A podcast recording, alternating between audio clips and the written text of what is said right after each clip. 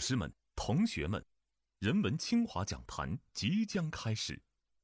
有请文字学家、清华大学人文学院教授、清华大学出土文献研究与保护中心常务副主任黄德宽登台演讲。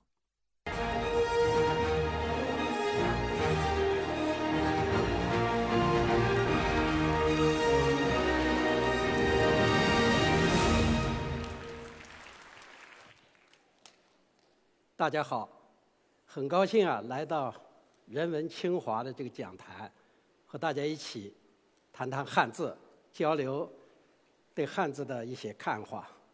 大家都知道，这个汉字可以说是中华文明的象征，在当今世界上，它是唯一的从古使用到今的古典文字。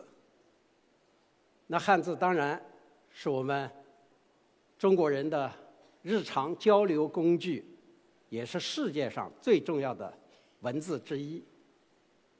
不仅日常交流我们要用汉字，同时我们还把汉字啊作为审美对象，这在全世界文字中可以是独一无二的。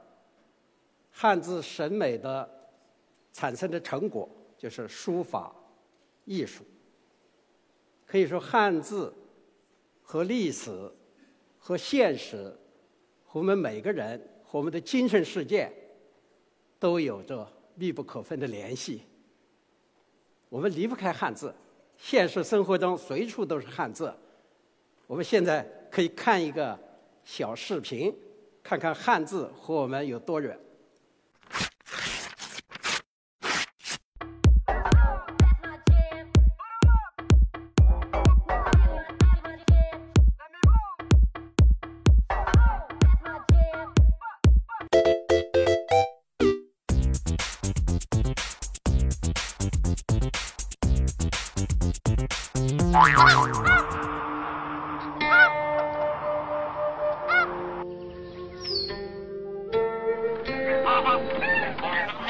们，请睁大眼睛。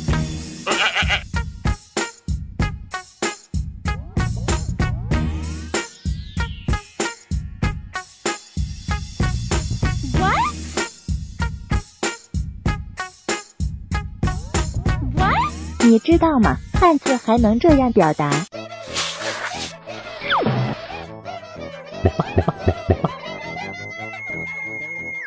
孩子都被你们玩坏了。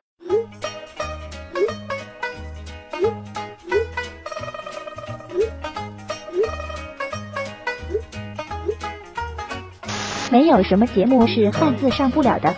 我觉得婚礼是一个大型、尴尬、荒谬、自相矛盾、自嗨的私人举办的庙会。我家叔叔伯伯兄弟邻居和娃娃。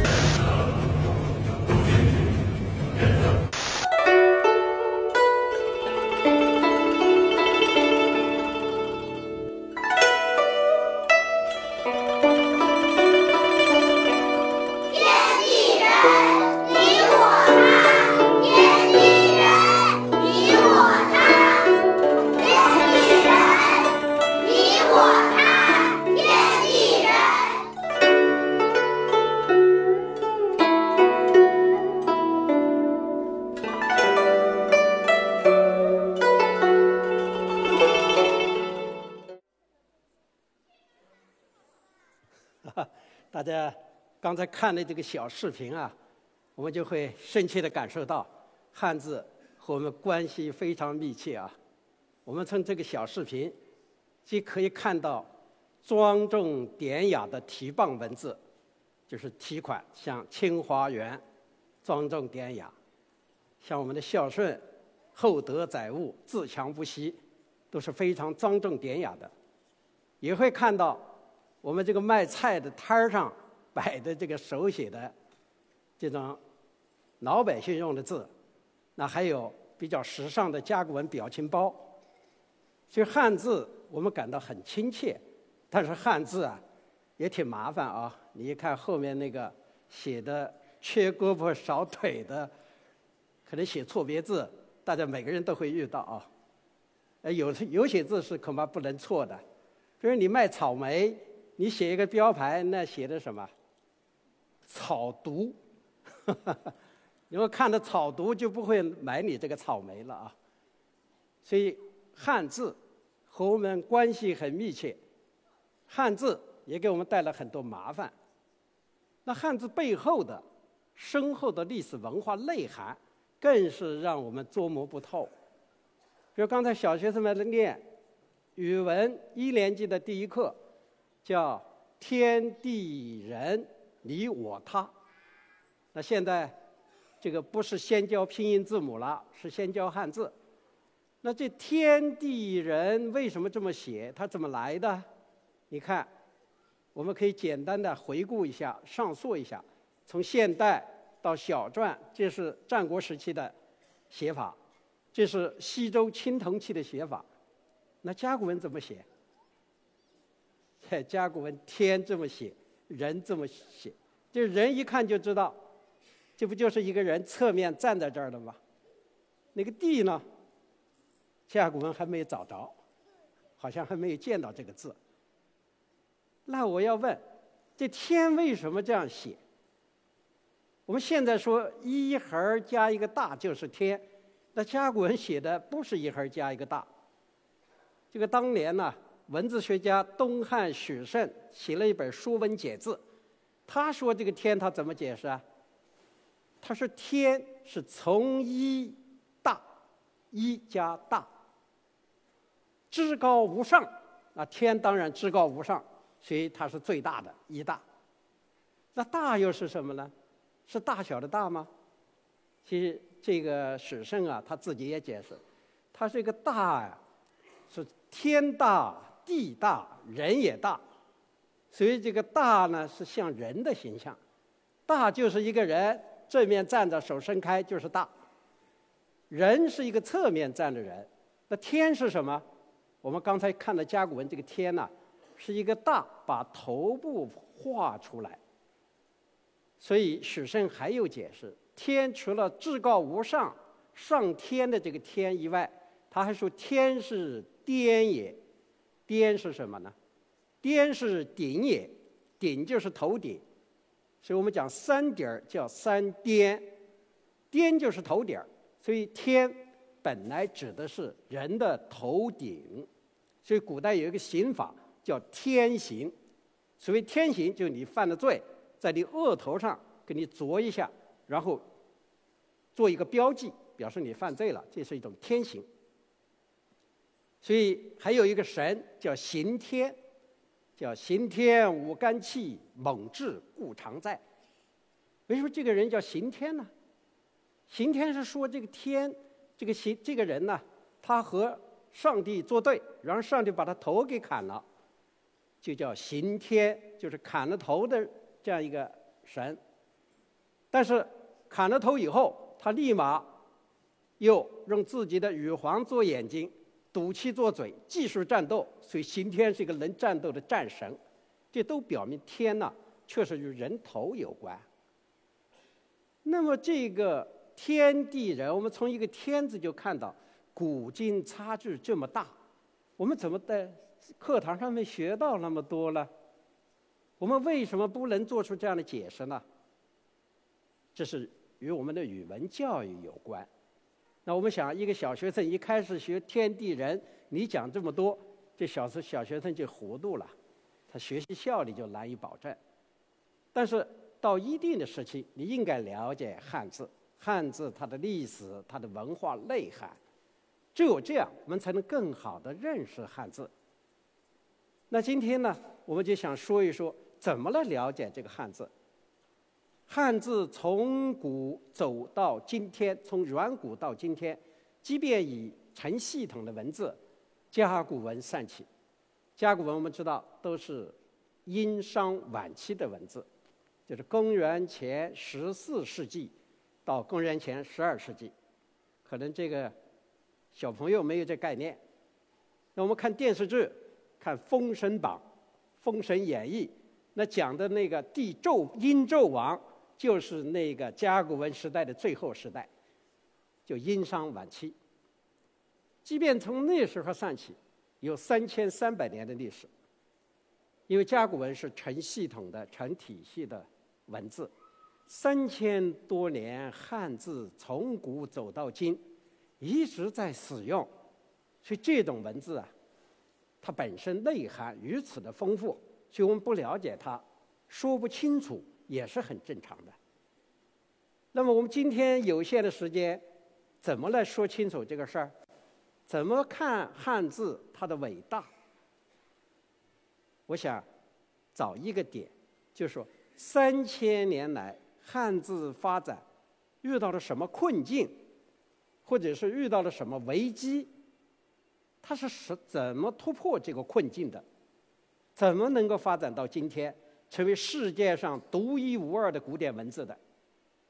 成为中华文明智慧的象征的？这就是我今天想说的主要的内容。那。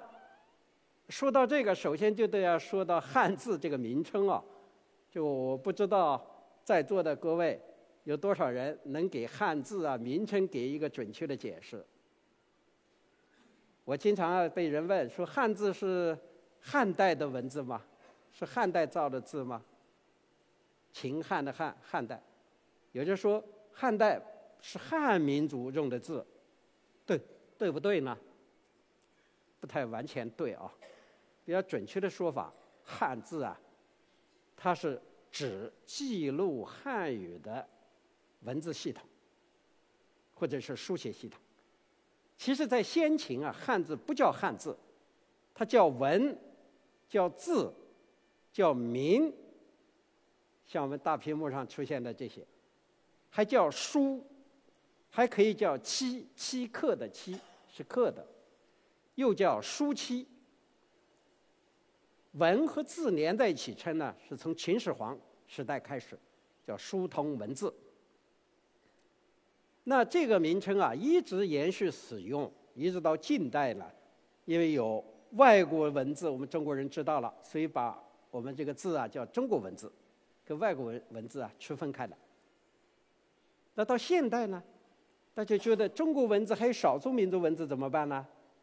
就不太准确。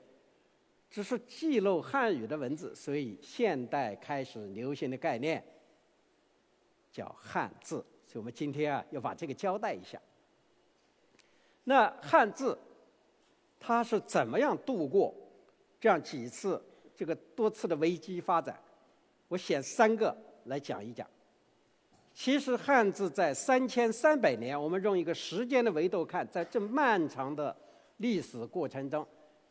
他经历了三次重大的困境和危机。第一个困境就是构形困境，就造字困境；第二个困境是书写困境；第三个困境可以说也可以叫做危机吧，叫存亡危机。那下面我围把这三围绕这三个做一点介绍啊。那么说到第一个。汉字在发展过程中曾经遇到了构形危机。这说到这儿，我们首先都要知道，这汉字是怎么构形的，这就涉及到汉字是怎么来的，也就是汉字怎么起源的，什么时候出现的，什么时候有汉字，成体系的汉字在什么时代？其实啊，这问题不是我们今天来说。先秦时代，古人早就想把这个问题弄清楚，但是一直没有说清楚，但是留下了很多猜想和传说。呃，比如说，先秦有最有名的说法就是仓颉造字。大家玩游戏说你字认得多就成为仓颉了。那仓颉造字这个说法，说的是皇帝的史官叫仓颉。他是受到这个动物的鸟兽的那个足迹的启发，然后创造了文字。那这个传说啊是没有办法证实的。真正的研究汉字起源有进展的是近百年来中国现代考古学发展以后，考古学家在地下挖掘了很多早期的与文字有关的资料。而这些个资料为我们以科学的方法探讨汉字的起源提供了线索，或者是可能。比如说，现在我们看到最早的这个符号是培里冈时期的，就在荷兰武阳有一个地方叫贾湖，我们称为贾湖遗址。在这儿发现了这个龟甲，就是我们看到后面第一个就是那个乌龟壳。其实，在贾湖遗址就发现了龟甲上面有符号，那个符号画的眼睛啊，就像人的一个眼睛。那它是不是汉字的前身？如果是，那可不得了。那有七千五百年至今。过去啊，人们讨论说汉字。没有西那个古埃及象形文字久远，因为现在看到古埃及象形文字的资料，那比我们要早，比我们看的甲骨文要早。如果这个是的，那就很厉害了，还难以证实，但是它确实为汉字起源呢探讨提供了线索。很多学者讨论过这个问题。那我们说再往后看，在距今五千多年的时候啊，这个西安。半坡，我们看参观的时候有一个仰韶文化遗址，半坡村看到那儿了。仰韶文化就是西北地区一个普遍的彩陶文化，彩陶文化上有很多刻画符号，比如西安半坡就是的，它有五十九个不同的符号。那这些个符号发现以后，七十年代就有学者写文章，比如像顾沫若，就从这个仰韶刻画符号来讨论汉字的起源，说汉字至少有五千多年的历史了。其实除了这些地方，在中国很多地方发现了早期刻画符号，比如说浙江良渚镇那个地方发现了重要的遗址，叫良渚文化遗址。那良渚文化遗址最有名的是玉器，像那个玉琮啊，很大的是通天地的说这种玉器。那玉器上有刻画符号，有图形性的符号，很复杂。有人说这个与文字也有关。另外还发现，在良渚文化中的这个陶器呀，能出现十个左右的不同的符号的组合。大家看，这个不同的符号连在一起，最有可能是早期的文字。但是良渚文化是汉字的前身吗？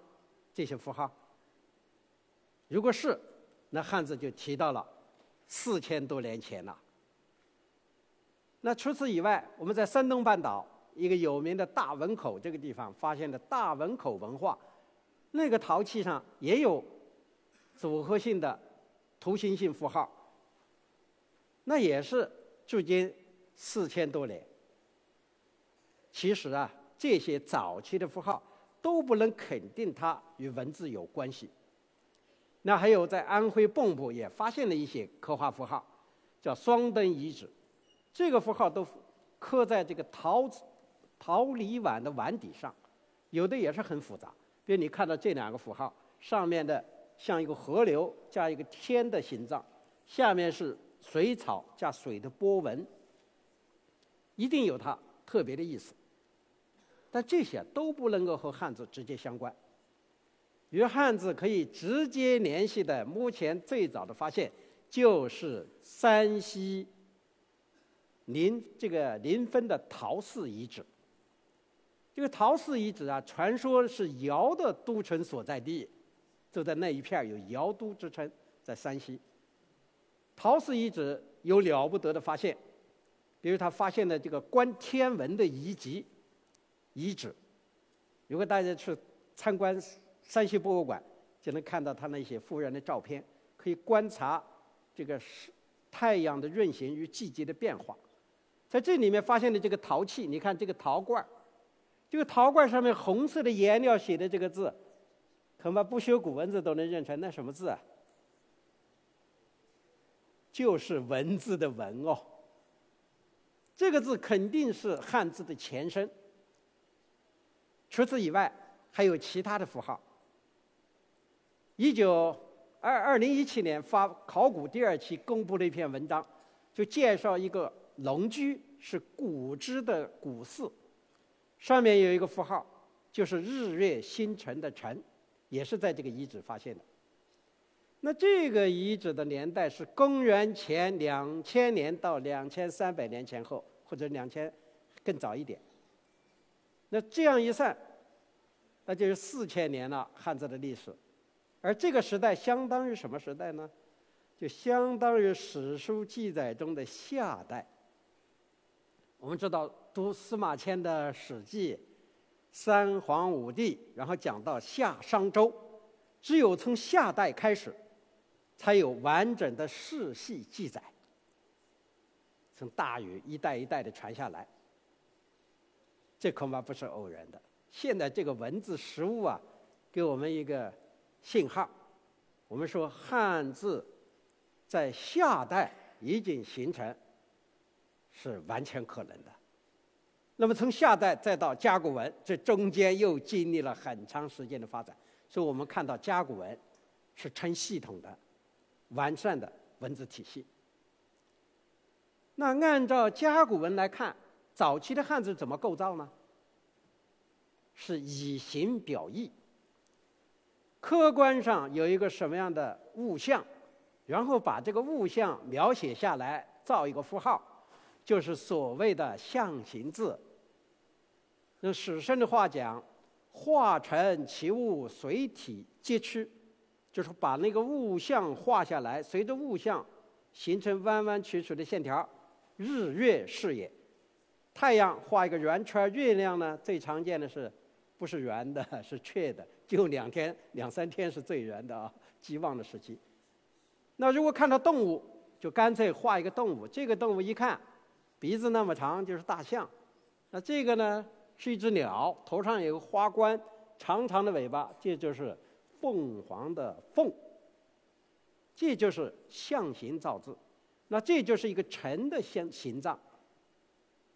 那这除了象形字，我们讲这个呢？你看出来了，我们讲一看就知道什么？一架马车，那车轭、车辕两个轮子啊。我们现在马车变成一个轮子了，是严格讲，现在的车子是车轮，不是马车，这才是马车，是车子啊。那除了象形以外，有一些不太不太好像。比如上下，你给我象形怎么像？你画一个上给我看看，没办法。但是古人很聪明哦，上下是相对应的概念，他画一横作为一个参照，然后在一长横上面画一个短横就是上，在长横下面画一个短横就是下。那个长横可以写的弯曲一点比如刚才我们看做游戏啊，这个前面“本末”“朱”也是指数字，是一个树木，“本”是什么？是根本，是树的树根，所以在那个木下面加一横就是“本”。所以我们现在还讲根本、本源，就是树根的意思。那“末”是什么？“末”是末尾。现在讲树梢。树的上部，于是在木上面画一横那个朱红色的，朱树的朱，它是树的心是红的，于是在木中间画一横这就是指示。但有些字它意思比较复杂，不是那么好标记啊。比如说我们说涉水过河，那怎么涉啊？涉水是用脚，两个脚。跨两步，两个脚趾就是一步的步。我们现在写这个“步”字啊，就是两个脚，只是变形而已。那一个脚和另一个脚都跨在一条水上，就是过河了。过河的从水里走，那这就是涉。中间是那个水牛，一边一只脚。我们现在写成三点水加一个“步”，这个就是会意字。大家想，哎呀，这真是很奇妙啊！所以践行之意。所以有很多人说这个汉字太好了，一看就知道是什么意思。其实不是那么简单。你想，这种造字，世界上万事万物都要用语言文字记载，你画多少符号啊？还有很多符号没办法画出来啊！我心里在想，我今天给大家在演讲，我脑子在想，我在思考。你把这个思考给我画出来，怎么画？画不出来。那我们讲话的时候，我们有很多诗词，哼呐哈，这些你怎么给我画出来？那现在你说的是现代语言，那古人也有啊，“知乎者也”，你怎么画呀？虚词画不出来呀。我想说这个事儿大概怎么样，可能怎么样？就大概可能，你给我画个符号出来，也画不出来。完善的文字。都是要准确的记录语言，才能把这个事情记录清楚。而语言中很多的这个虚词，你是无法可以画出来。这出现这个情况怎么办？这就是汉字遇到的第一个困境。这很多东西没办法做了，无形可象，无形可象就造不出来字了。造不出来字怎么办？这个文字系统就不完善。你要找不到办法，这个符号系统就走向灭绝了。其实，我们的先民们很聪明啊，想了两条办法。第一个办法用假借，你这个思想的想造不出来，我借一个同音的符号来替代。你说大概可能，甲骨文中就是用“其”表示大概的意思，“其”。大概我造不出来这个“其”这个虚字，我借那个“其”的另一个字“其”，哎，扫垃圾的那个“簸箕”，就是“鸡”，跟那个“齐”的都一样，我把它拿来借过来，于是就形成了一个方法叫假借。这个假借啊，也有它的毛病哦，就是那么多符号，它本来有它自己的用法。你又把它借着别的用，整个这个符号系统借来借去就一团混乱，你就分不清楚了。我们现在对甲骨文进行抽样统计，这个假借在甲骨文中啊用的还是比较多的。要抽样的话，百分之七十的字是假借，所以现在读起来，为什么我们现在破译甲骨读懂甲骨文很难呢？有很多假借字我们解决不了，当然还有一些字我们认不出来。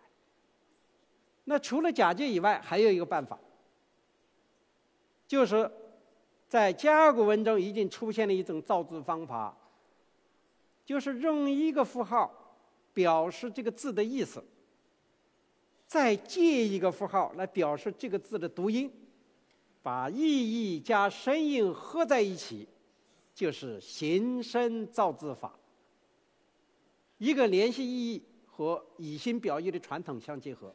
一个以声表意就和声音结合，比如这个字，我们刚看的这个“凤”是个象形字，但是在甲骨文经常借着“刮风”的“风”，那怎么办？改造它，在“凤鸟”上面加了一个繁身，刚才这个声弧啊是加进去的，它就成了一个凤凰的“凤”。就我们知道这个繁繁体字的“凤”啊，就是一上面是一个繁，下面加一个鸟。现在把“鸟”改成一个“又”，那里面改成个“又”是用符号替代的简化字。那说到这儿，肯定大家想到“凡鸟偏从末世来”，这说的谁呀？《红楼梦》里面的王熙凤，这是她的判词。“凡鸟”这是望文说字哦，实际那个“凡”是个声符。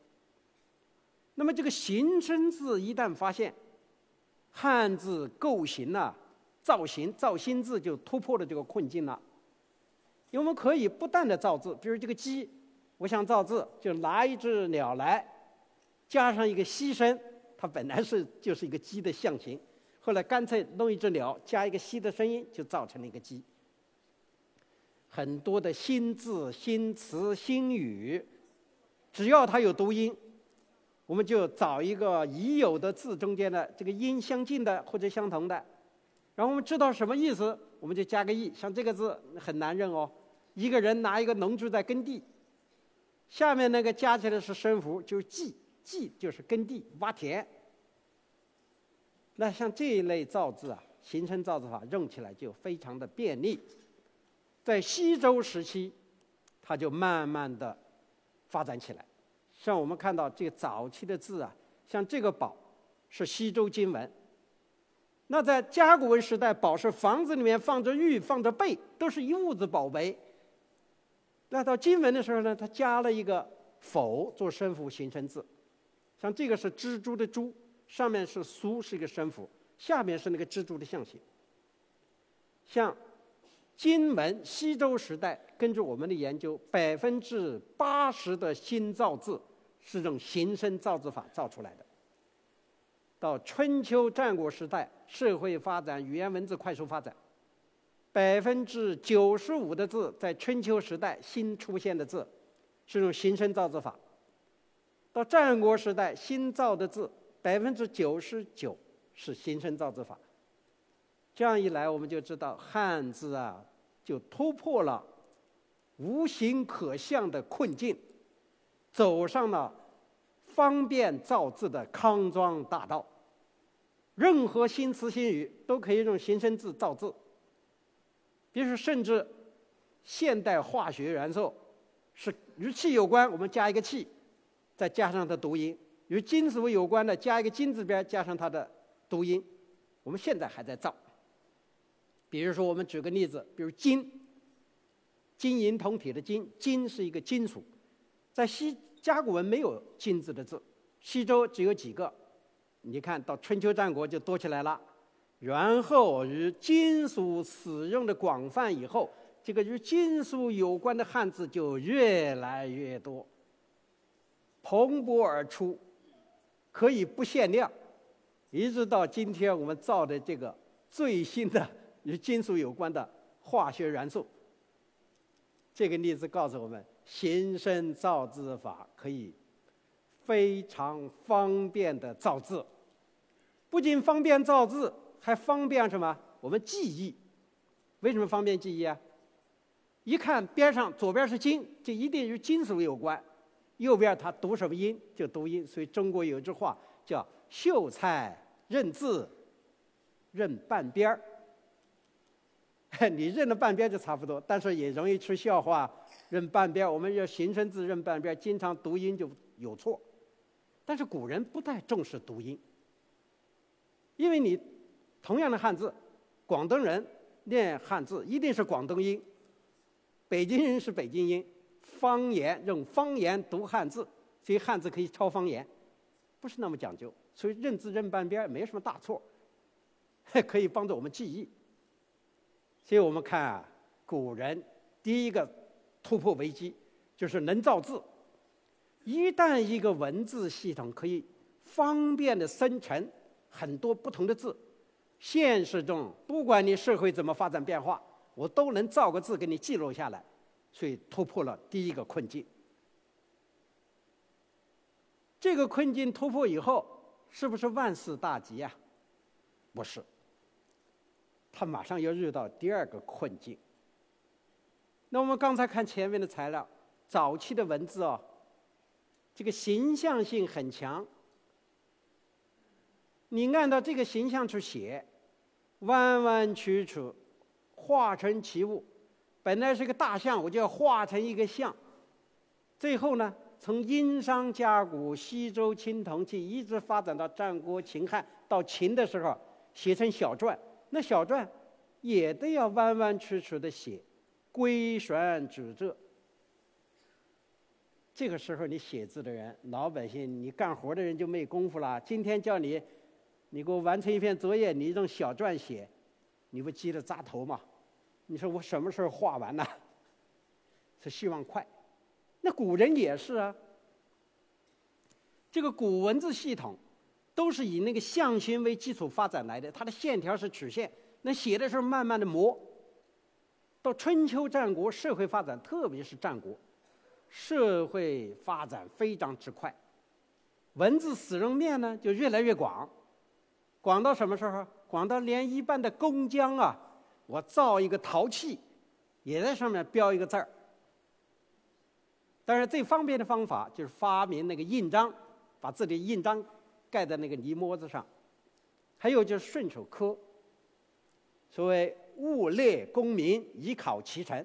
这个器物是我造的，把我的名字写上，将来不好就是找我，啊，很讲究诚信啊。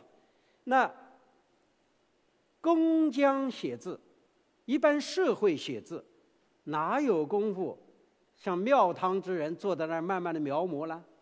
于是就追求简省。那这种简省呢，就改变了早期的一些形态。也就是说，按传统的写法，汉字又进入到一个危机。什么危机呢？或者什么困境呢？就是古体汉字书写效率低下，和现实用字呢要求快捷方便，形成了一个矛盾。你怎么办？怎么突破这个矛盾？你说我草率的书写，就是改变它原来那个样子。我们看到，在战国的时候已经开始出现这个，比如这些器物上的字，你看看那字中间的那个兵器上的这些字，你不专门的考证，没有办法认，写的很潦草。他就是把那个规整的早期的这个。篆书系统写的很简散，简散篆法，这是陶器上的。那么在这个基础上，人们通过这个办法来提高书写效率，突破书写效率低下这个困境。那么这一突破以后，就改变了古文字的书写系统。因为古文字从甲骨到青铜器，它是一代一代传下来，特别那时候读书人少。史官他是有专门的一批人，专门写字的。最后大众化，根据诗政的需要，就突破了这个传统，突破了这个局限。所以呢，这种突破也让汉字书写困境得以缓解，走出了一个书写效率低下的困境。而这个变化带来的结果是什么呢？就整个文字的古今转型。我们看到，在战国时期。我们除了兵器以外，就是秦代的文字书写的秦简上，就出现了早期的改变篆书的那种曲线笔画，变得平直方正的线条写法，就是早期的隶书。比如这个《青川木牍》，现在看的不是很清楚。这个什么时候的呢？它有纪年，是秦武王二年。就是公元前三百零九年，这个秦呢发布了一个围田令，就是关于田地的一个法律条文。这个写法完全就是隶书了。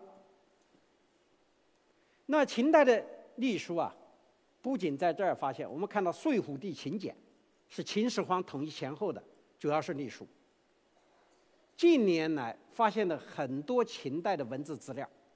都是秦简上的，基本上都是隶书。当然，我们概念中，这个秦不是小篆吗？秦始皇的那个巡视天下那个碑刻，不都是小篆吗？是李斯做小篆吗？没错，秦始皇书通文字，用的规范字体就是小篆。但是他普通人用的字，一般的公文用字。全都是草写的隶书，隶书就是小篆的简写，把那个小篆的弯弯曲曲变成了平直方正，所谓的解散篆法。这种发展延续到汉代，因为秦的统治很短，汉代继续沿着隶书发展。从早期，不是汉的初期，我们现在看到材料，马王堆帛书。这个马王堆帛书是汉代早期的材料，文景时代的，它就是隶书，还带有点篆书的味道。那一直发展到汉武帝时期，隶书就成熟了。比如北大藏的那个汉简，应该是成熟的隶书，写的方方正正。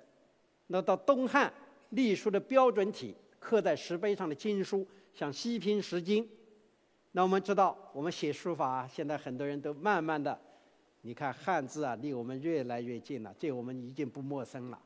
曹全碑，愿意练书法都会写曹全碑啊，这隶书，这是东汉的隶书，这就比较成熟。我们看隶书的成熟，就形成了新的字体，如果我们和古文字比，它就改变了古文字的形态和面貌。这种形态面貌的改变，那汉字的结构，古今就完全不同了。古代那个篆书的形体，形象性很强的形体，到了隶书以后，我们已经看不到字形和字义的关系。比如说，我们看几个字啊，前面我们提到的，比如像“马”，第一个是“马”，第二个字一个大象，用手抓着大象鼻子，是什么呢？是“胃”，就是“为”，它是一个动作。为是什么？为是用手指挥大象干事，大象当助手。就我们讲为是有动作的意思，为政、为人就是做人。为是个广义动词，相当于英语里面那个 do。那这个手牵着象到金门，你还能看到一点样样子啊，那个鼻子。但是到小篆已经看不清楚了，小篆那个手写在上面，下面那个象已经不像了，所以。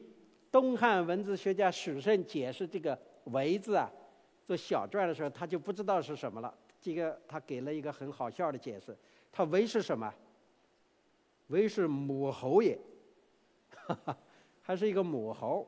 有人学者说母猴就是猕猴。啊，母猴怎么与‘为’与动作有关呢？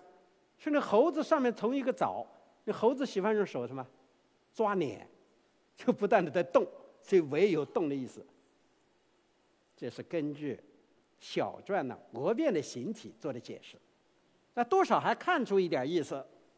到隶书以后，你看这个“为”字啊，你看的一点也看不出来和象有关，那更看不出与猴子有关。那“马”，你看像一个马吗？“秤”本来是人爬在树上，最后到小篆两只脚分开，人和木连在一起了，也看不出来了。那到隶书，你根本看不出人和树木的关系了。然后他进个草书，把草书楷化，就现在的简化字了，马和为。所以这个文字就是这样从古到今的变化。也正因为隶书这样一个变化，古文字就变成了今文字。所以汉代人说古今文字，今文字指的是隶书。古文字指的是小篆以上的大篆、小篆，当时只看到大篆、小篆，还不知道有甲骨文呢。那这个隶书到汉代以后，到东汉的时候啊，进一步的又要发生变化。我们看隶书啊，它写的很美化，它一波三折，写字写的喝头燕尾，有波挑，这也慢了。你写一个笔画，慢慢的挑动。拉出这个撇捺、波挑，也慢。我们知道最快的办法是什么？直的，抄近道，走捷径，直来直去。这隶书跟篆书比，它已经变直了，但还不够，它又要美化，一波三折，写的很做作啊。于是在这个基础上，快捷，不一波三折了，直来直去，直来直去的结果。就变成了平的、直的、带尖儿的、带钩的都出来了，点横、竖撇、拉钩就形成了，所以汉字就产生了新立体。从东汉开始，你看，慢慢、慢慢、慢慢的就到魏碑、到唐碑，就成了今天的这个样子了。整个这个过程，都是从隶书到楷书形成的过程。隶楷都是金字，楷书只是隶书的楷正化，所以早期的楷书也叫隶书。我们现在把它分开了，这就彻底完成了汉字的古今转变。这个转变最后就是使汉字形体从古老的书写效率低下的困境走出来，变得书写更加快捷。在可能的情况，他只能这么快了。但是前人呢，也做了一些创造，说这还不够快。于是，在汉代还出现有草书。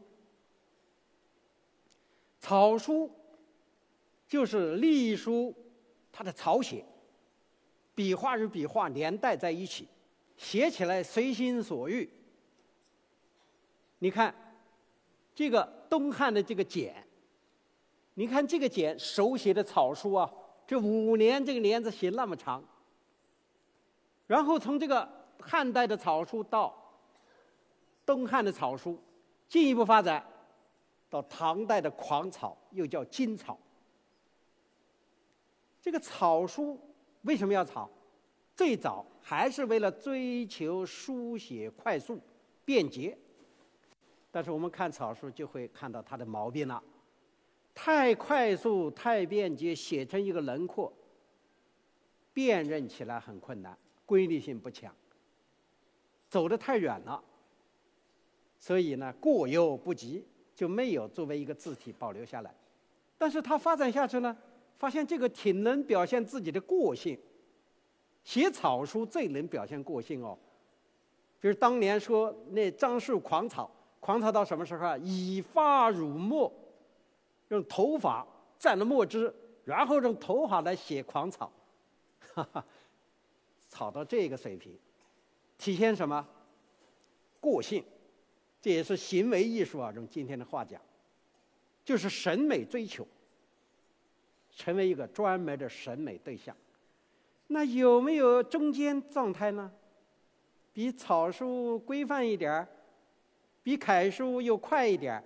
有，那就是行书，在草书和楷书之间产生的这种快速的书写手写体，就是行书。所以人说行书是什么？风流婉约，写的很漂亮。那最好的行书，当然我们知道，写书法我们平时都欣赏，王羲之《兰亭记事》，号称天下第一行书。但是行书草书，也体现了人们的这种书写便捷的追求，但最终，它成为一种审美的艺术。但行书也是诗用的手写体。我们现在各位写的都是行书。只是不是王羲之体，是你自己的体。所以我们想汉字啊，从古文字到今文字，就是古文到隶书，再到楷书，完成了一次古今转变。这一次转变，确定了汉字的基本格局。此汉字从古老的形态转化成抽象的符号，到。隶书以后，汉字就是点画的组合。我们现在学汉字讲笔画，老师说这个笔画什么点横竖撇啦，从哪才有？从隶变以后才有。以前是弯曲式的线条。笔画组合目的是提高书写效率，牺牲的是什么呢？是汉字的形象性。通过字形。再来找汉字的字义就比较艰难了，所以我们说隶书以后，古今转变以后，虽然提高了效率，但是它也有损失。所以汉字现在是人说是不象形的象形字，所以有人说，现在简化字不好，要恢复到繁体，繁体可以表意，一看就是什么，这说的肯定都是不准确的哈。这是我们说的第二个困境。汉字是怎么突破的？你看这个时间跨度很大啊！突破这个困境，从战国开始酝酿、试验，经过了汉代、秦汉之际，然后到魏晋、到唐，经了这么漫长的时间，突破了。那本来汉字发展的很好啊。唐代以后，这汉字为什么好？第一。隶书形成的时代，汉代，儒家学说经典化，废除百家，独尊儒术。那个先秦的古书都变成了经典，经典你是不能改变的，把经典刻在石头上让你抄，标准版本，比如说《西平十经》，你就不能给抄错了，你是把经典抄错了。你就对经典的不公啊！另外也不能更好的理解经典，所以历代都有刻经的习惯。把金刻在石碑上。那到唐代发明了雕版印刷，宋代发明了活字印刷，当时就把经书用刻板印刷印成书，这文字啊就显得很稳定。尤其是隋唐开始的科举制度，科举制度是要读经书才能考取功名。那你读经书就要严格按照经书的意思，不能改变。经书就变得越来越神圣。同时，唐代科举还考字书，考认字。这样的背景下，汉字啊，它的地位就越来越高。儒家学说经典化，经典的神圣不可改动。写经典的是什么？是文字，是汉字，主要是隶书以后的楷书。因此，楷书也是不能乱改的。文字非常的稳定，它是一个相当稳固的系统。所以，著名学者饶宗颐曾经提一个问题，叫“汉字头形性符号的长期稳定性之谜”。说这汉字为什么长期稳定？可能我解释这个是很重要的原因之一吧。这个现象好像维持下来，汉字高枕无忧了。我这么神圣，不会有问题了，不会有困难了。其实不然，世界在变化。十八世纪，西方发生了重大变化，就是中期以后的英国工业革命。西方开始了现代化历程。这个工业革命，它影响了东方。所以，日本明治维新就开始学习西方。学完以后，西方工业革命以后，它的实力增强，洋枪洋炮造出来了，蒸汽机发明的，可以远洋了，于是开始了殖民统治，掠夺世界。我们这个天朝啊，大清王朝就不能高枕无忧了。所以发生了一系列重大事件。晚清的时候，比如说鸦片战争，是英国人就打咱们的主意了。接着甲午战争，日本人又把咱们打败了。随着鸦片战争、甲午战争的失败，这个有识之士啊就开始反思：我们这个国家民族啊。就陷入到这个危亡之际啊，可以大清王朝风雨飘摇，怎么办？就有一部分人开始考虑反思，要改革，要学习西方。所以这些人当时提出来师夷制夷，这还是以我为中心啊。夷是什么概念啊？蛮夷哦，这是我们中大中国的概念。四方叫四夷，这西方。虽然它发达，它是夷，我们才是代表文化的中心。那学习那个夷，学习外国人，然后我们来治他，对付他。也就是说，不能够完全学，以中学为体，西学为用。我们把他的洋枪洋炮学来，技术学来，我们根本的东西，儒家学说、孔孟之道不能丢。当然。也有一些到西方开阔眼界的文人认为，必须全盘西化。说这种争论啊，在晚清非常的尖锐，这种思想文化的竞争竞争论，实际上就是古老的中国农耕文明时代的这个中国如何面对西方的现代化。在这个过程中，我们有一年的战争失败。西方的势力侵入中国，西方的思想文化科技也涌进来了。这时候，这些反思者在总结这个过程的过程，这个时候啊，除了思想层面以外，他们从文化层面反思。是中国这个落后啊，是因为我们科技不进步。这个科技不进步，与教育不发达是有关。比如一九零二年，吴汝能京师大学堂总教习到日本考察，考察回来以后啊，他就提出建议，要像日本人这样重视教育，改革语言文字，统一国语，向西方学习。那为什么语言文字和这个现代化有关呢？他们发现，这个欧洲人用的是拼音文字，日本人学习欧洲用五十音图，说这个学习语言呢，学拼音文字很快。说这个汉字太难学、难写、难认，最后把这个账啊就算到汉字头上了。于是他们就想从语言文字的角度去改。那这个改当然可以最早追溯到明末，与西方的传教士影响也有关。说两支力量中外汇合，形成了一种改造文字的势力。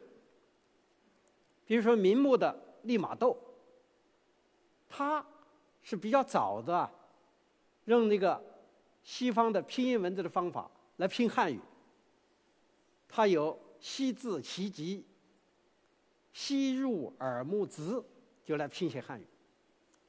另外有些传教士进来以后讲圣经，比如说东南沿海在福建这里面，那讲圣经跟老百姓怎么讲呢？他就用西方的拼音文字拼当地的方言，老百姓呢通过培训，按照他那个拼音练出来是当地的方言来理解圣经。这些东西也影响了当时的文人。所以有一部分人呢，在这个启发下，开始创造中国的新文字，提出了形形色色的汉字改革方案。比较有名的像楼杠章，他搞出了个切音新字，就用罗马字来拼南方的方言。还有一个叫王照的，他就用汉字的符号化，用汉字笔画，做成这个拼音的方法。来拼北京话，叫官话合声字母。那在这个过程中啊，真正对汉字改革产生影响比较大的，那应该是五四时期新文化运动。这个新文化运动的兴起，与前面啊近代以来的这个发展是相关联的。一部分。知识分子忧国忧民，希望推动国家的发展，所以当时提出要学习西方的科技文化。那五四提出来民主科学的口号。那学习西方的文化，像胡适就提出了文学革命，文学要改变，要文言一致。你要知道，过去我们写文章用文言文，说的话和写的文章不一样。文言一致，就是我们说的和写的要保持一致，所谓的白话文运动。另一方面呢，就觉得要学习西方进行拼音文字的试验，因为汉字是落后的，在思想观念要改变，首先要改变的书写系统，要让我们的汉字变成拼音文字。只有这样呢，才能更好的和西方现代化接轨，学习西方的技技术。那最有名的就是代表人物，比如钱玄同，他说汉字啊，欲废孔学，不可不先废汉文。要废掉儒家学说、孔孟之道，你就得要先把汉字给废了，汉文就汉字。他说：“这种文字断断不能适用于二十世纪之新时代。”这就汉字啊，在这个西方文化的冲击下，面临了一个存亡危机哦。本来是养尊处优、神圣不可侵犯，这时候人要废它。如果说早期试验新文字呢，还是一种尝试，是一种方案的选择。看我们古老的中国怎么学习西方，还没有想到一定要把汉字替代掉。那到五四时期就坚决要把汉字给废了。当时汉字改革的讨论是非常的热烈，还出了汉字改革专号，很多重要的人物都来支持这种观点儿。它不是个别人的声音，可以说成为一种主流声音。当时社会上的一些精英人物啊，都支持拼音文字，废除汉字。比如我们知道 蔡元培，在当时影响很大的啊，像胡适、陈独秀、赵然任，赵然任是清华的啊，中文系的。李锦熙、傅斯年、鲁迅这样的代表人物，都是支持钱玄同这观点的，就要废除汉字。但是陈独秀跟胡适啊，脑子还比较清楚，说这个你一下把它废了，也比较难啊。因为他一个面临一个问题，我们中国人说方言，那你用拼音文字拼谁的？拼天津话、北京话、广东话？福建话还是四川话，所以大家感觉到要搞拼音文字，第一件事儿要把语言统一起来，要加强国语的统一。所以胡适讲要文学革命，要写口语，先有国语的文学，再先有文学的国语，再有国语的文学，这样两者相互影响，让普通话得到推广。当时就提出来以北方的方言为这个国语基础的民族共同语，当然也有人提出来用四川话。如果那样的话，我们现在普通话就四川话了啊。那这个过程呢，也拿出了一些方案，比如赵然任呢就提出了一个罗马字方案，就罗马字的这个拼写方案。那同时呢，共产党人在苏联。一九二七年大革命失败，很多共产党人跑到苏联了。那苏联当时也做文字改革，为不同的民族啊制造新文字，用的是拉丁话。那这些人代表人物：瞿秋白、林则楚、萧三这些人，还有吴玉章。他们在上海呢，就创造了在这个苏联啊，不是上海啊，在苏联就创造了一个新文字。这新文字叫拉丁化的这样一个字母方案，并且啊，还在海参崴开了一个代表大会，搞这个新文字。然后这个新文字，三十年代初传到国内，也三三年、三四年前后，然后呢，又有一部分人开始支持这个拉丁化新文字，也有很多代表人物签名，向社会签名，发了公告。这签名代表着有蔡元培、鲁迅，他们又签名了。那些代表人包括当时的孙科都签名了，一共有六百八十一个名流签名，说我们这个好，咱们以后就认这个代替我们的文字了，叫拉丁化新文字。这拉丁化新文字在解放区啊，在国统区啊都进行推广，印了很多的材料和读物。那。这个才这个是当时影响最大的方案，但是大家知道啊，三五年前后，我们三五年开始，民族矛盾上升。随着东三省的南商，中国进入了抗战时期。抗战打完了，就四六年了，然后接着咱们干嘛？解放战争。这个一打。文字问题就不是主要问题了，就放下来了。可以说，从晚清在西方势力的影响下，有识之士想改变中国、走现代化的道路，提出了文字改革的方案。这种方案有的是在汉字基础上的改造方案，有的是全盘的学习拼音文字的方案，同时推进了民族共同语。国语统一国语这种活动，那么在这个过程中，大家觉得有一个过程不能够一下就走拼音文字，于是呢就使用了一个过渡办法，就简化字。这个简化字在民国时期啊就提出了，也是钱玄同最早提的。他说这个拼音文字有个过程，咱们先简省汉字笔画吧，把它变得容易写。于是胡适说用那个老百姓的手头字就可以了。手头字就是俗字，缺胳膊少腿的把它用起来，而且一九三五年，国民政府公布了第一个简化字、简体字字表，但是后来没怎么推行，因为这个时代的不同。那么，这个近代以来中国啊，这样一个过程，可以说是民族救亡图存的过程，是中国现代化转型的时期。而在这个现代化转型的时期，一下子把古老的汉字推向了一个生死存亡的悬崖峭壁上面。你想，本来是神圣不可侵犯呐，那古人写字写错了考不上功名，小孩要把写字的纸踩了都要捡起来用头顶一下说：“哎呀，我有错。”是那么恭敬汉字啊，现在给废了。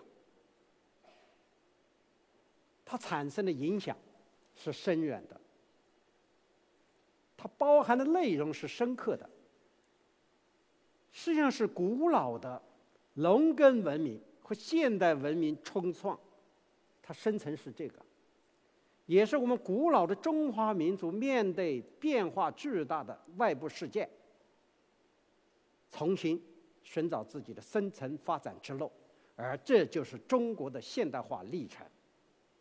这个路一直走下来。四九年，新中国成立，继续沿着这个路，继续推动文字改革。当时那么繁忙，国家建设初期，马上很快成立了文字改革委员会。像吴玉章啊、郭沫若他们都是这关键人物。那新中国的文字改革，主要周恩来五八年。给政协做了一个报告，叫《当前文字改革的任务》，提了三大任务，哪三大任务？简化汉字，推行普通话，制定和推行汉语拼音方案。你看这三个措施，基本上是沿着近代以来的这个路子走下来，是继承了近代以来的现代化的这个历程。正是在这样一个过程中，我们看到简化字五六年就公布简化字方案了，在大陆推行了。因为我们党有很强的执政能力，有崇高的威望，说干啥就干了。所以现在用简化字在中国大陆，二零零四年统计，百分之九十五点二五的人会用简化字，用我们的教育用的简化字。但是繁体字还在一部分范围内使用。那汉语拼音方案很快也推行了，并且成为联合国拼写中国人民地名的规范。我们知道早期人民地名你怎么拼？还是用西方人设计的，像威妥玛式，我们都知道。现在我们清华为什么不写成七啊？前面写 T.S。那就是传下来的，威妥玛式那拼音拼下来的地名，北京写成 P E Peking，还是早期的，保留了，传下来的。那汉语拼音得到了广泛的应用。那么这个过程呢，就形成的汉字繁简之争，争到什么时候？从五四时代一直吵到八十年代。一直吵到现在还在争。前些年有政协委员去提案要恢复繁体字，有人开玩笑是恢复繁体不够，要恢复到甲骨文。对，就说这个争论没完。有人说这个繁体字多好，保持了中国传统文化，对吗？我刚才这么一讲，你就知道。繁体字和保存中国文化是没有太大关系，因为它早就不是原始状态了，似是而非啊。但是说什么？是大家很关心这个事儿。那最近还有人在说汉字还要简，越简越好。还有人说汉字你必须搞拼音化，跟西方的文字保持一致。这个汉字太落后了，太古老了。写起来不方便。哎，大家想一下，我们在电脑上打字，你打汉字吗？可能没什么打汉字。多数打汉语拼音，对不对？也有早期用五笔字形，那是汉字输入法。但是他习惯用汉语拼音省事，所以这个争论持续到今天。我们怎么看这种争论？怎么看汉字近代以来汉字走过来这样一个危机？今天汉字从危危机中走过来了吗？未来汉字会不会哪一天真给废了？说汉字要废，不是没有可能啊。越南过去用汉字，对不对啊？后来废了，用拼音文字。朝鲜过去也用一部分汉字，怎么了？废了。我们呐，其实今天不要这么操心了。因为我们这个民族，汉字是我们自己的文字，我们这种深厚的历史文化和传统，决定我们不可能废汉字啊！你把汉字废了，我们就不能走向古代，不能走向历史，我们的文明就中断了。汉字融入在每个中国人的生活中乃至血液中。融在我们的深层心理结构中。我们在座的各位想想，如果我们今天没有汉字，你怎么办呢？我的感觉，没有汉字啊，咱们中国人的灵魂都没地方摆了。因为汉字使我们变得丰富，使我们在世界上独树一帜。那你这么说汉字这么好，那我们怎么和西方接轨？其实，我们这个伟大的民族啊，我们伟大的汉字已经解决这个问题。通过简化汉字，教育普及了；通过普通话推广，语言文字整体统一了；通过我们的拼音，我们解决了和西方接轨。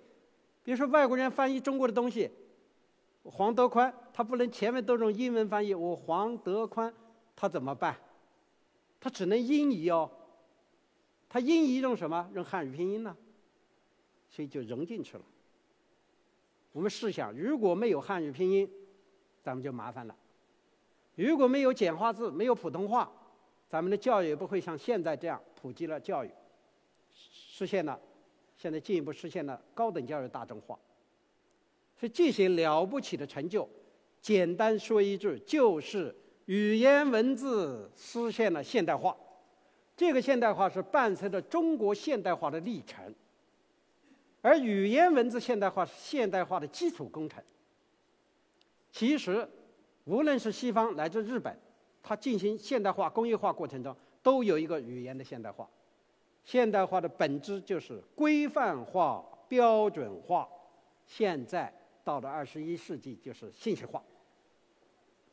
因为有这样几个政策的变化，我们的古老的汉字就在这样一个内外挤压中，艰难的实现了现代转型，度过了存亡危机。所以现在我觉得不会那么幼稚的说把汉字给废了，现在是废不了了。那。我说，就度过了这样一个大的危机。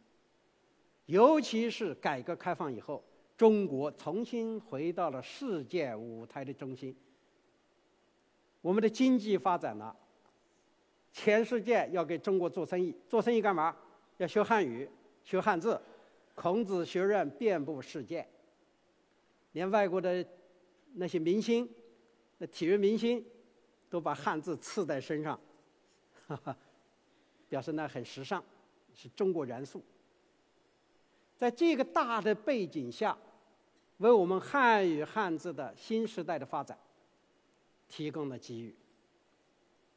所以我们回想啊，三千三百年来汉字走过来这个道路，我说了三次大的困境和危机的化解，这汉字是不是了不起？中国文明是不是伟大？中华文明可以说汉字文明是中华文明的智慧的体现。它也正好体现了一个精神。《周易》讲：“易穷则变，变则通，通则久。”汉字从古到今成为唯一的古典文字，与时俱进，生生不息，永葆生命之树常青。就因为是什么？因为它变。它怎么变？它因时而变。它在它自身的文化要素中寻找新的生存要素。说到这儿，我们作为中华儿女，我们要对自己的文化自豪、自信，因为汉字最能体现中华文化。汉字几千年来这么样发展，经历了那么多坎坷，它依然的这么好的服务我们，跟上这个信息化时代，我们应该以它为骄傲。和自豪，可以说汉字的魅力啊，它是历史的，是文化的，是审美的，它也是无穷的。那不是说我搞文字的啊，我就说文字这么好，客观就是这样。总结这个文字的发展，它这个变就是适应社会需要，适应应用是它的根本，所以现代化转型也是这样。走出书写困境，也是为了应用；那构型危机的解决，也是为了发展应用。我想未来也会如此。呃，说到这儿，肯定有有人会想：那二十一世纪了，现在都是什么时代了？信息化已经发展到什么大数据啊、云计算啊、人工智能呐？我们现在不要写字啦。我们想传递信息，对着那一讲，手机现在手机太厉害了，你一个语音就传递了，语音还不行，来个头像就传递了。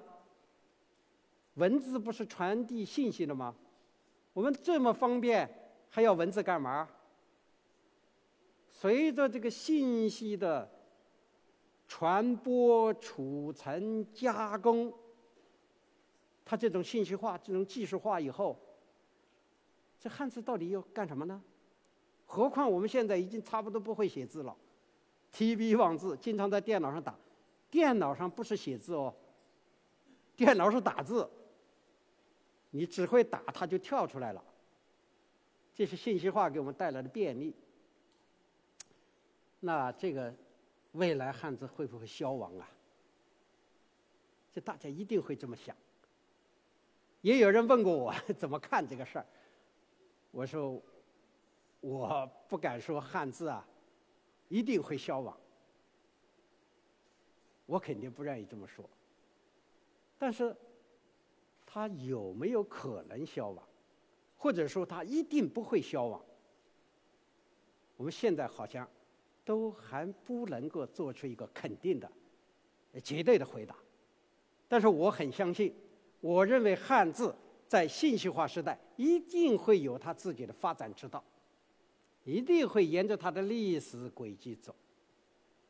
因为文字是文明，文字是历史，是文化，是审美，是人的心理结构的综合。中华文明只要能够持续发展，汉字。一定会永远的存在。随着我们国力的强大，我们中华文化走向世界，我们的汉字的地位会越来越高。不要看现在全世界都用英语，还发表学术论文都用英语。如果哪一天世界一流的成果都是我们中国人创造的，我就建议我们清华同学、老师，你写文章啊，不要到外国发表，到汉语杂志上发表，用汉字发表。你要发表的都是诺贝尔级这样的成果，人外国人就得看中文杂志，他就干嘛？看中文杂志就得学汉字，以后汉字啊就像英文一样走向世界，有没有可能啊？有。好。我希望有这种可能，这就是民族的自信，文化的自信。任何语言文字的强大，都是与它的民族文化的强大、与它的发展相关的。我们看到世界上英文和法文地位的变化，实际上就是体现了实力消长的变化。为什么现在那么多人学习汉语汉字？所以，我对我们的国家、我们的祖国未来充满信心，对中华文明充满信心。所以我对汉字的未来。也充满信心，我就讲这些哈，谢谢各位，对，好，好，谢谢。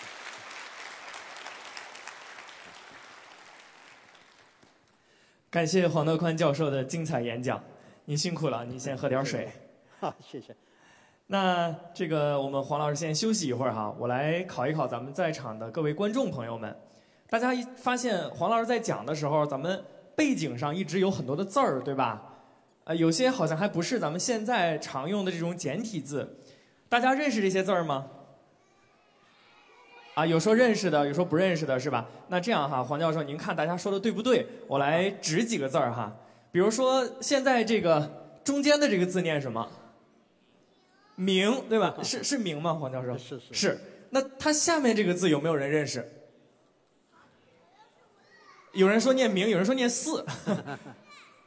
啊，是四好几票啊！嗯，来，那黄教授，您来给大家揭晓一下谜底，这个字到底念什么？这个是楚文字中的“明”，就我们清华简那个“明”就这么写。我们清华简里的“明”就是这么写的啊，是楚文字。来，再问大家一个哈，现在中间啊，在我面前这儿飘过的这个字念什么？啊，念字是吗？黄教授？对对，因为这个黄教授一上来就给大家讲啊，说字呢是这个家里面有一个子啊。对。好，那今天呢，其实。呃，是一个非常难得的机会。那接下来的时间呢，我想也交给我们现场的各位观众。大家如果有什么感兴趣的话题，呃，跟我们这个讲坛有关系，跟黄老师讲的汉字发展有关系的，那我们今天呢就请黄老师来一并的解答。而且呢，我们现场提问的观众还可以获得黄老师签名版的书童文字一本啊，所以是非常难得的机会哈。那大家踊跃举手，我们来请黄老师选择哪一位幸运观众哈。好，那一位。好，谢谢。好，这边啊，我们的工作人员会递话筒啊。谢谢黄老师。呃，刚才您讲的汉字的发展历史啊，那个我收获很大。但是有两个历史场景，我想呃，请您帮助还原一下啊。第一呢，是在孔府的鲁壁里啊，曾经出现过古文尚书。那么古文尚书应该出现在春秋时代。现在我特别想知道，在那个时代。是用什么文字写就的这个古文尚书？这是第一个需要您帮助呃呃呃回旋呃回想一下这历史场景。第二个呢是刚才你讲到了，在近代啊，我们这书法得到发展，在汉末实际还是隶书的时代。那么诸葛亮啊，网上有一幅图片，号称是诸葛亮唯一的书法真迹，里边都是行书和标准的楷书。但是我就想了，那个时代有没有这样标准的楷书？也就是说，我们想知道《出师表》是用什么样的文字写成的，所以想请您帮助还原两还原一下这两个历史片段。谢谢。好，是两个很专业的问题哈。啊，黄老师，呃，这位老师啊，提的很专业啊。第一个问题简单说，这个孔子逼中书啊，就涉及到古文赏书啊。这是汉代鲁共王时期，他这个测孔府旧载，然后在这个墙壁里面发现了一批古书。为什么有这一批古书呢？我们知道秦始皇统一以后啊，曾经行实行了一个政策，叫焚书坑儒。凡是藏这个古书的，特别是儒家的书，《诗经》《尚书》的，你都犯法，都要犯罪的。把这些书都给烧了，那这个书应该是那个时候藏在在墙里面的。那么这个汉代拆开以后，这个书啊，一看，当时拿出来以后是放在那个内府里面，就是皇家藏书，并没有传出来。一直到刘向、刘歆父子来校对古书的时候，看到这个，发再一次啊重视这个古文经书，看到这个文字啊和当时流行的隶书不一样，这就是所谓的古文经。那么准确的讲，这个古文经根据我们现在看到它少量传下的字形判断，它是战国文字的抄本，是战国时期抄的。那么这里面涉及到很多的书，其中最有名的就是赏书。这个赏书所谓的古文赏书，后来又丢掉了。丢掉以后，到东晋一个梅哲的时候，造了一部分假的古文，所以现在叫伪古文。前人不太相信，但是真古文什么样？现在我可以告诉你，真古文在清华，在清华简。所以我讲清华简是国宝。我们在清华简里面找到了一批真正的汉代就丢失的古文。最近我们开发布会，十一月十七号公布了一篇《九命》。那司马迁写了这个名字，现在看司马迁有的记载还不完全正确。这篇原文我们今天又再一次发现，所以我想这个场景啊，就告诉我们历史有时候就是这么奇妙。丢了那么漫长的时代，机缘巧合，这批简竟然重现天日，并且来到了清华，我们有幸来整理它。看到两千多年来人们没看到的东西，还原了那个历史场景。那你这是第一个问题，我简单跟你说一下。这是诸葛亮写那个字，到底当时诸葛亮写的什么体？我看那个吴简呐，三国时期的那个吴简那个笔画，因为那是当时的一般的简的抄写体。成熟的行书隶书，在三国时期啊，应该说成熟的行书。它还是没有完全定型。那当然，我们看到早期的像《吐鲁番文书》里面也有一些比较早一些的行书。所以你说那那个东西算不算诸葛亮的首级？那让大家见仁见智吧。我这个也不能做结论。好，好，感谢黄老师的回答。谢谢我们把掌声送给黄老师，我们同时也把掌声送给清华简哈。来，那这位这位同学来提问是吧？好，呃，提问之前先做一下自我介绍哈。刚才那位老师呢，非常的博学，我们却不知道他的名字。来，那你先做一下自我介绍。好的，黄老师好，我叫王春红，我来自清华大学土水学院，我是一名教职工。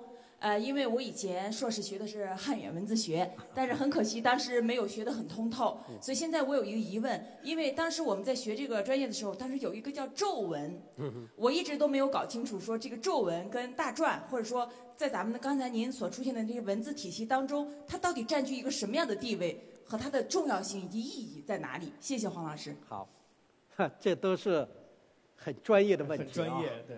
这个皱啊，可能很多同学不知道咒怎么写，我来描述一下。上面一个竹字头，左边一个提手边右边是个留住的留，竹字头提手边儿加个保留的留，就是皱纹的皱。那这皱纹呢，过去是很有名，我们学中文的、你学历史的都会接触到皱纹这个概念。但皱纹也是一个古老的概念，皱纹这个名称在汉代就有了。那说的纣是谁呢？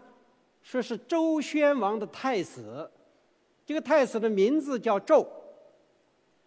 由这个太子写下来的这个文字样本传下来，就叫纣文。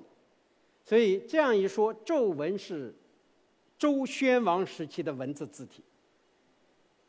那么纣文本来有十五篇，到汉代的时候啊，有六篇王佚，还剩下九篇。这九篇的文字，史称东汉时写《说文解字》啊，已经不完整了，收了一部分在《说文解字》里面。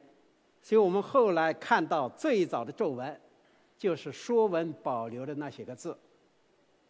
那后来有一个著名学者啊，咱们这个国学院四大导师啊，清华国学院四大导师王国维，写了一篇重要的文章，叫秦用咒文，六国用古文考。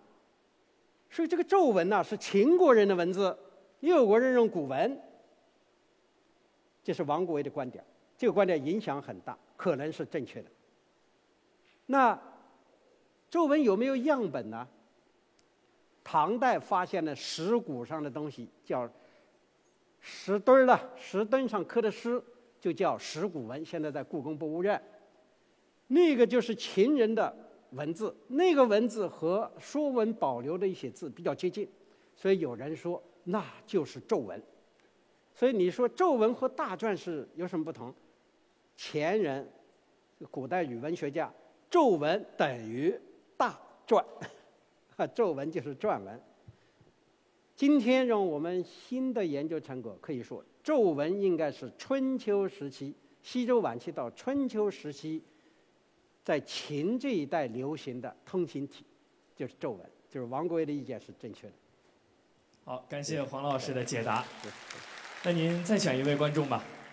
好，我们请一位。好，来好，那站起来，站起来，站起来，这位是吧？好，那女同学，站起来，这位。好。稍等，我们工作人员递话筒哈，也是先进行一下自我介绍。嗯，黄老师您好，我是美术学院的同学，就是我们现在其实在上一个字体课，所以也是促使我来听您这个讲座的一个原因。嗯，就是我。想问的这个问题，就是跟这个跨学科有一定的关系。就是随着这个信息化时代，就是大家写字其实越来越少，但是我们目前看到的一些文字，比如说我们大屏幕上的宋体字也好，还是说这个篆书也好，还是说这个人文清华这个手写楷体或者草书也好，其实在生活中我们呈现出的大多数字都是被设计师设计过的。嗯，而且随着信息化，其实就目前来说，方正一些字库还是汉语字库这些。信息化的字会出现的越来越多，然后我觉得对这个做字体设计的这些设计师来说，这也是一个挑战。然后，嗯，他如果说单纯的从一个字形的美学结构上来看，我觉得是对文字理解有一定的单薄，然后有一些的这种文化的一个理解，可能对字体有一个更深刻的，你再去设计的时候，可能有一个更深刻的感受。然后，我想问黄老师的这个问题就是。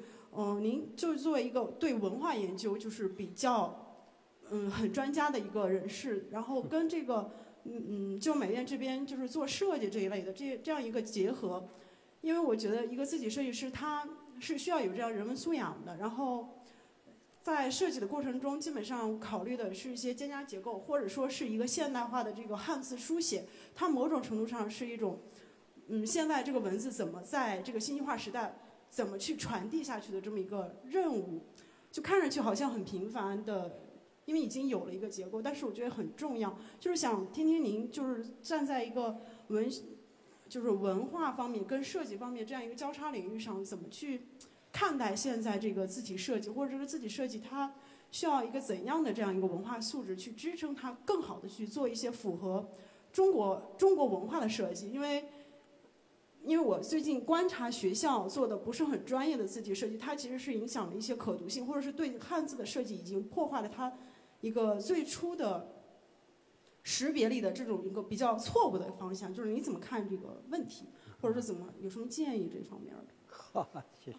谢谢老师。好，谢谢同学啊，你这问题提的挺复杂的。我我想简单的说我对你的问题理解：第一，你是做。字体设计的，第二，第二，你的字体设计强调的是，无论是你本人还是你接触的这个领域，更多是从美术的角度，从形式美的角度，从古老汉字进入到现代传播的这样一个角度来考虑的。第三，你就想知道我们这样一个工作怎么把汉字那种深厚的历史文化内涵体现出来，而不是表象化、浅表化，是不是这意思？好。黄老师的概括非常的精准啊！是，我听了这同学这三个问题啊，我说我一点看法，没有什么思考，也没有研究过这个问题，只是谈一点感受啊。第一，我认为字体设计在信息化时代，特别是我们目前呢这个各种新媒体传播这种情况下，很有意义这项工作。如果我们古老的文字，能够通过我们现代的这种设计艺术和理念走进现代的传播渠道，这对汉字文化的发扬传播都是很重要的。我们讲文字，我也在讲文字的发展就是适应时代，这让汉字啊赶上时尚。我觉得这工作有意思。第二，我认为作为一个好的汉字设计者，虽然他追求的是形式美，设计是一个形式，但是它一定是有文化内涵的。我觉得汉字字体的设计一定要考察汉字的历史和中华传统文化内容。当我们有了这种历史的意识和传统文化内容在背后支撑的时候，我们做这种形式上的设计就不是浅表的，不会走向错误的方向。但要做到这一点比较难，所以我建议做字体研究的、做字体设计的，多学接触一点文字学的和中国传统文化的内容。我只能提这样一个建议，很肤浅啊，我不没有研究过这个问题。好，感谢黄老师的回答。呃，在刚才这位同学的提问里啊，其实也提到了我们这个“人文清华”这四个字，在这里呢也给大家简单的介绍一下。我们“人文清华”的“人文”二字取自的是“人文日新”，大家有没有在我们大礼堂看到过那块匾额，对吧？取的是“人文日新”的“人文”二字，而“清华”呢，取的是我们清华大学那个标准的“清华”二字，这是我们“人文清华”的由来。那刚才呢，我也在这个听咱们活动的期间哈，看收到了一位这个观众的提问。那么他的提问就是在咱们今天这个呃整个演示的背后啊，他和我一样关注到了这些字，他就问的问题是为什么会选择这些字放在这个背后一直滚动？您有什么寓意和想法吗？哈哈，这个不是我的寓意，是我们呃做人文清华张老师他们这个团队的精心之作。因为我前面提到文字它这个概念的变化，先秦时代文字曾经有这么多名称。这是一种历史，所以他们把它作为一个背景啊，在背后不断滚动。所以你要想准确知道这个含义，都要问张老师、张小琴老师和他们那个团队。我猜想他们是想体现一种文字背后的历史文化内涵吧。这种文脉不断传承的感觉哈。是是。呃，如果大家想关注更多我们这个人文清华的背后的一些细节，也欢迎大家关注我们人文清华讲坛的公众号。那么在这个公众号上呢，我们此前的各种宣传中也取也选取了很多网友的提问哈，我们一个一个来呃现场请您这个回答一下。有一个网友啊问说，听说认出一个甲骨文就奖励十万块钱，这是真的吗？这是真的。啊，这是真的。真的。大家有没有动心啊？那现在甲骨文呃还有多少字没有被认出来？这个我们比较关心，是吧？好，我说一下这个甲骨文啊，这过去是很冷的。二零一六年，习近平总书记啊参加这个全国哲学社会科学座谈会，做了一个重要讲话。在讲话里面，他特别讲了一段甲骨文，说这个冷门哲学啊，关系到文化传承。我说的不是我背不了啊，我说这个大意应该没错。这个需要传承，比如。甲骨文等古文字研究，要有人去做，需要时候能用得上，这个它关系到这个文化传承。这样一来，国家很重视甲骨文研究，就提供了很多项目支持。因为这是冷门哲学，能做甲骨文研究的人很少。那后来呢，就是中国文字博物馆就出台一个一个鼓励措施，面向全社会征集甲骨文考试的成果，然后经过专家认，认对了一个。奖十万，呃，比较对的，二等奖奖五万。那么向全社会征集，一征集了，我现在可以说这个故事了啊。这个征集投稿的人很多，然后在很多投稿中筛选了，第一轮专家海选选了几十篇，然后第二轮组建了一个专家委员会，这委员会我当叫我负责的。那么专家委员会呢，在这里面选了十五篇，十五篇以后组织开会。那我就跟各位专家在一起讨论，我就感到这个十五篇啊，你选择拿出来奖励的可不是开玩笑的事儿。一旦你公布了这个得奖的，这全世界的人都关注，因为甲骨文是个世界性的学问。如果你奖励这个人，这个甲骨文不是肯定认对了，大家一挑说你讲错了什么专家，什么获奖作品，这个不是个开玩笑的事儿。对，所以大家开会的时候，反复的在十五篇中讨论，最后认为有一篇很好，有一篇也不错，就决定奖励这两篇，一个十万，一个五万。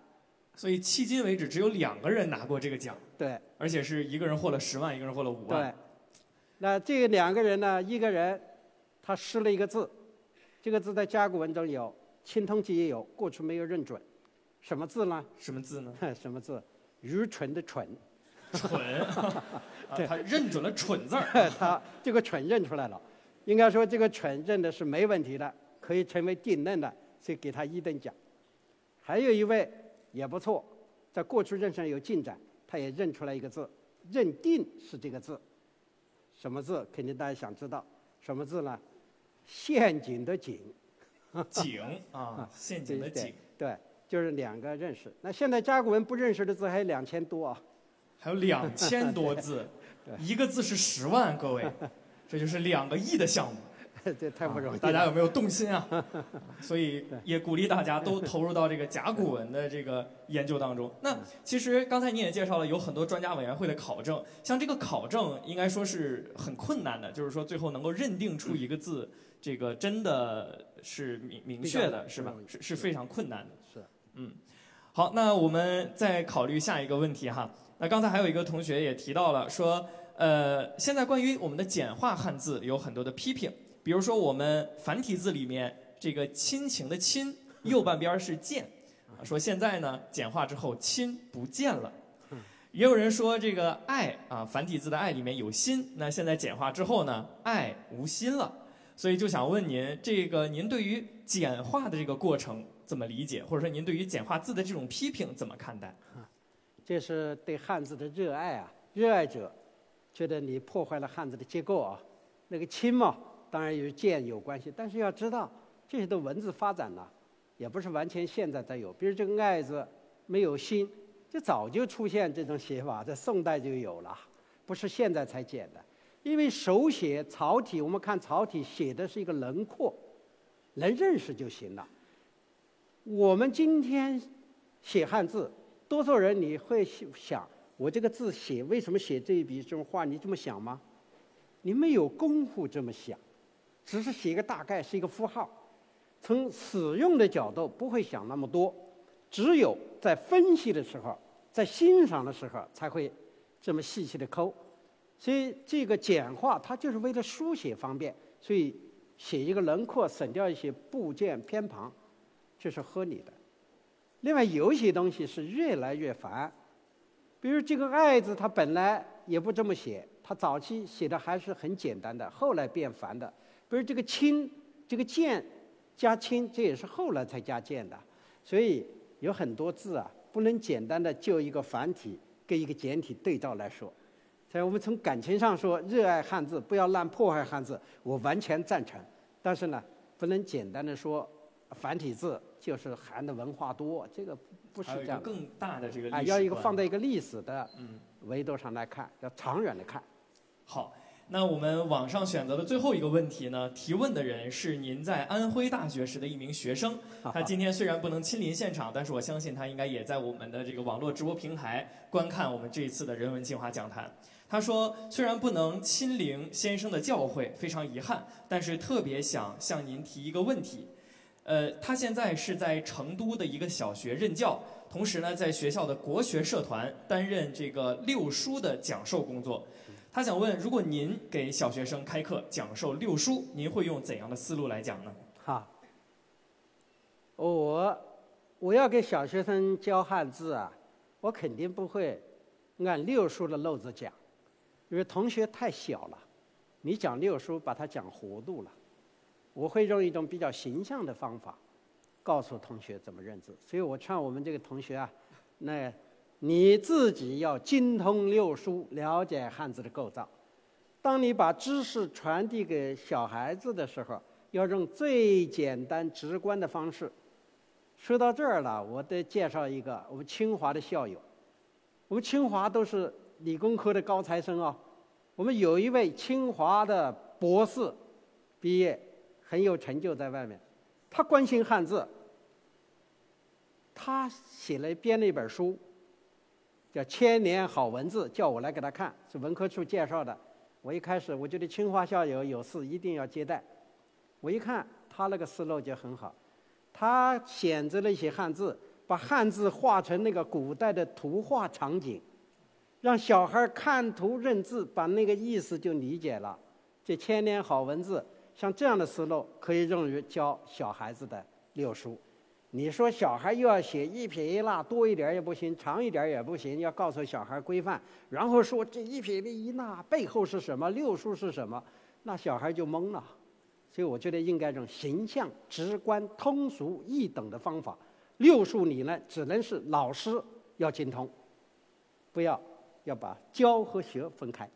嗯，所以还是要深入浅出哈。是。